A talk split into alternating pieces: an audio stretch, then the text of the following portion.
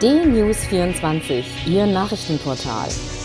D-News24, informativ und meinungsstark. D-News24 finden Sie auch bei Facebook, Instagram, Twitter und als D-News24 TV bei YouTube.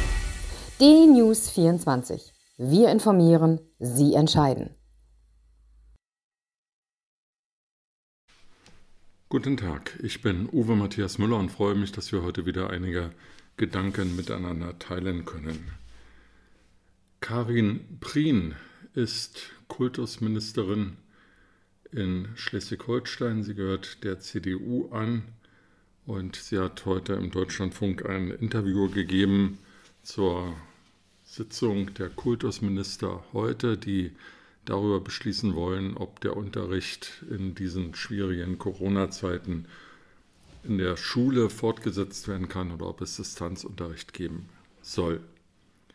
Frau Prien wurde gefragt, warum die Digitalisierung in den Schulen so schleppend läuft, manche sagen ja auch gar nicht vorhanden ist und warum mindestens mal seit Ausbruch der Coronavirus-Pandemie Anfang des letzten Jahres nicht mehr geschehen ist. Die Antwort von Frau Prien hat mich doch extrem überrascht. Sie sagte nämlich, auf Bundes- und Länderebene sei alles geschehen, die Umsetzung obliege den Schulen und die würden das eben einfach nicht machen. Aha, Frau Prien, so ist das also. Von oben nach unten wird delegiert, oben macht alles richtig, unten sind die Idioten, die alles falsch machen. Also der Lehrer vor Ort soll nun digitale Lehrpläne entwickeln, soll dafür sorgen, dass jeder Schüler über digitale Hardware verfügt, soll dafür sorgen, dass die von dem Land eingeführte Software funktioniert und soll sich überlegen, wie er nun das, was er äh, vermitteln soll, als Lehrstoff digital vermittelt. Das kann ja wohl irgendwie nicht sein. Also jeder kann sich im Deutschlandfunk äh, das Interview mit Frau Prien nochmal nachhören. Es ist schier unglaublich, was diese Frau dort an Propaganda verbreitet und wie die Verantwortung äh, von den Ministern und Ministerien verlagert werden soll auf die Lehrkräfte vor Ort. Es war überhaupt ein Wochenende des totalen Ärgers für mich. Ein Freund sagt mir immer, Mensch, Uwe, ärger dich nicht. Wer sich ärgert, büßt für die Fehler der anderen. Recht hat er, aber irgendwie kommt dieser Ärger an meine Seele heran und ähm, ja, zerstört die Ruhe des Wochenendes. Es gab an diesem Wochenende eine Diskussion über die Impfstoffverteilung und äh, in diesem Zusammenhang war viel von Staatsversagen die Rede. Das ist durchaus der richtige Begriff. Staatsversagen bedeutet nicht nur, dass Bundesgesundheitsminister Jens Spahn bei der Beschaffung des Coronavirus-Impfstoffes von BioNTech versagt hat. Es bedeutet nicht nur, dass die EU-Kommission versagt hat, weil sie dem Druck Frankreichs, das französische Unternehmen Sanofi zu bevorzugen, ähm, gefolgt ist. Ähm, nein, Staatsversagen bedeutet eben, wir sind der Staat, wir haben versagt. Es liegt an uns, den Bürgern, seit vielen Monaten viel stärkeren Druck auf den Bundesgesundheitsminister und die gesamte Bundesregierung auszuüben, endlich dafür zu sorgen, wirksame Mittel und nachvollziehbare Maßnahmen gegen die Ausbreitung der Coronavirus-Pandemie zu ergreifen. Das passiert aber nicht.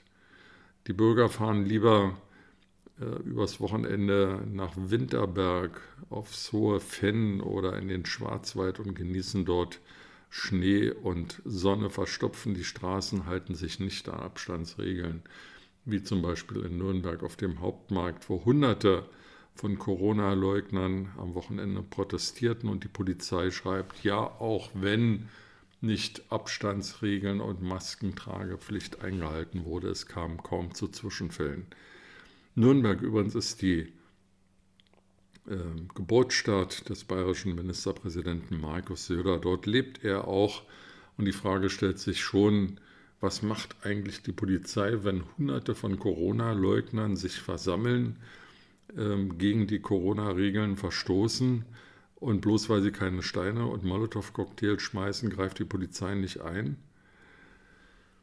Gleichzeitig ähm, äh, steigt der Klagelärm gegen die schleppende Verimpfung des ähm, BioNTech-Vakzins. Ähm, Angehörige von Pflege zu Pflegenden in Pflegeeinrichtungen beklagen, dass dort einfach die Dinge nicht richtig funktionieren. Die äh, zentrale Telefonhotline 116 117 ist überlastet, wie am Wochenende bekannt wurde. In allen Bundesländern herrschen unterschiedliche Benachrichtigungssysteme. Impfzentren stehen leer oder werden temporär wieder geschlossen, weil niemand dorthin kommt, weil selbst ähm, die Impfteams nicht genügend Impfstoff haben. Gleichzeitig ähm, wird in Großbritannien geimpft, was ähm, äh, also als ob es keinen Morgen gäbe. Auch Israel impft, impft, impft. Ähm, ich sagte das bereits in der letzten Woche, weil sowohl in Großbritannien als auch äh, in Israel einfach die Beschaffung des Impfstoffes ganz anders priorisiert wurde und ganz andere Mittel dafür eingesetzt wurden. Der Staat wir sind der Staat und wir sollten einfach jetzt uns erstens stärker wieder an die Corona-Auflagen halten. Dafür müssen diese Corona-Auflagen aber auch irgendwie nachvollziehbar sein und nicht aus ein, zwei, drei Haushalten dürfen sich fünf oder zehn Leute treffen und man darf nur aus wichtigem Grund auf die Straße gehen, aber wenn man auf die Straße geht, dann passiert auch nichts. Demonstrationsverbot ohne Maske und ohne Abstand ist wichtiger als Grundrecht, als die Gesunderhaltung der Menschen. Die Intensivbetten in Krankenhäusern sind zu einem Großteil belegt. Das Personal in den Krankenhäusern kommt an die Grenzen. Gleichzeitig haben die Krankenhäuser aber kein Geld mehr, um ihre Mitarbeiter zu bezahlen. Es ist das totale Chaos. Und in dieser turbulenten Zeit findet Herr Spahn noch Zeit, ein Grundsatzpapier vorzulegen, das er gemeinsam mit seinem Kollegen Armin Laschet, dem Ministerpräsidenten von Nordrhein-Westfalen, geschrieben hat, um sich als Kandidat für den CDU-Vorsitz zu positionieren. In früheren Zeiten wäre das das Ereignis gewesen. Heutzutage finde ich das einfach nur noch peinlich und stelle mir die Frage, wo nimmt Herr Spahn eigentlich die Zeit her, ähm, noch solche Papiere zu schreiben. Gibt es nichts Wichtigeres. Es ist schade, dass ähm, die Woche nicht mit besseren Nachrichten beginnt. Es ist schade, dass das neue Jahr so beginnt, wie das alte geendet hat. Immerhin gab es am Wochenende ein paar tolle Fußballspiele, so zum Beispiel gestern ähm, FC Bayern München gegen Mainz, die Mainzer führten zur Halbzeit 2 zu 0, durchaus verdient. Sie kämpften mit Herz und Verstand und äh, schossen, wie gesagt, zwei Tore. In der zweiten Halbzeit hatte sich dann Bayern berappelt. Die Kraft von Mainz war erloschen und am Ende stand es 5 zu 2 für Bayern München. Ein rasantes, ein schönes, ein aufregendes Spiel, genauso wie am Nachmittag Dortmund gegen Schalke 3 zu 0 für Dortmund.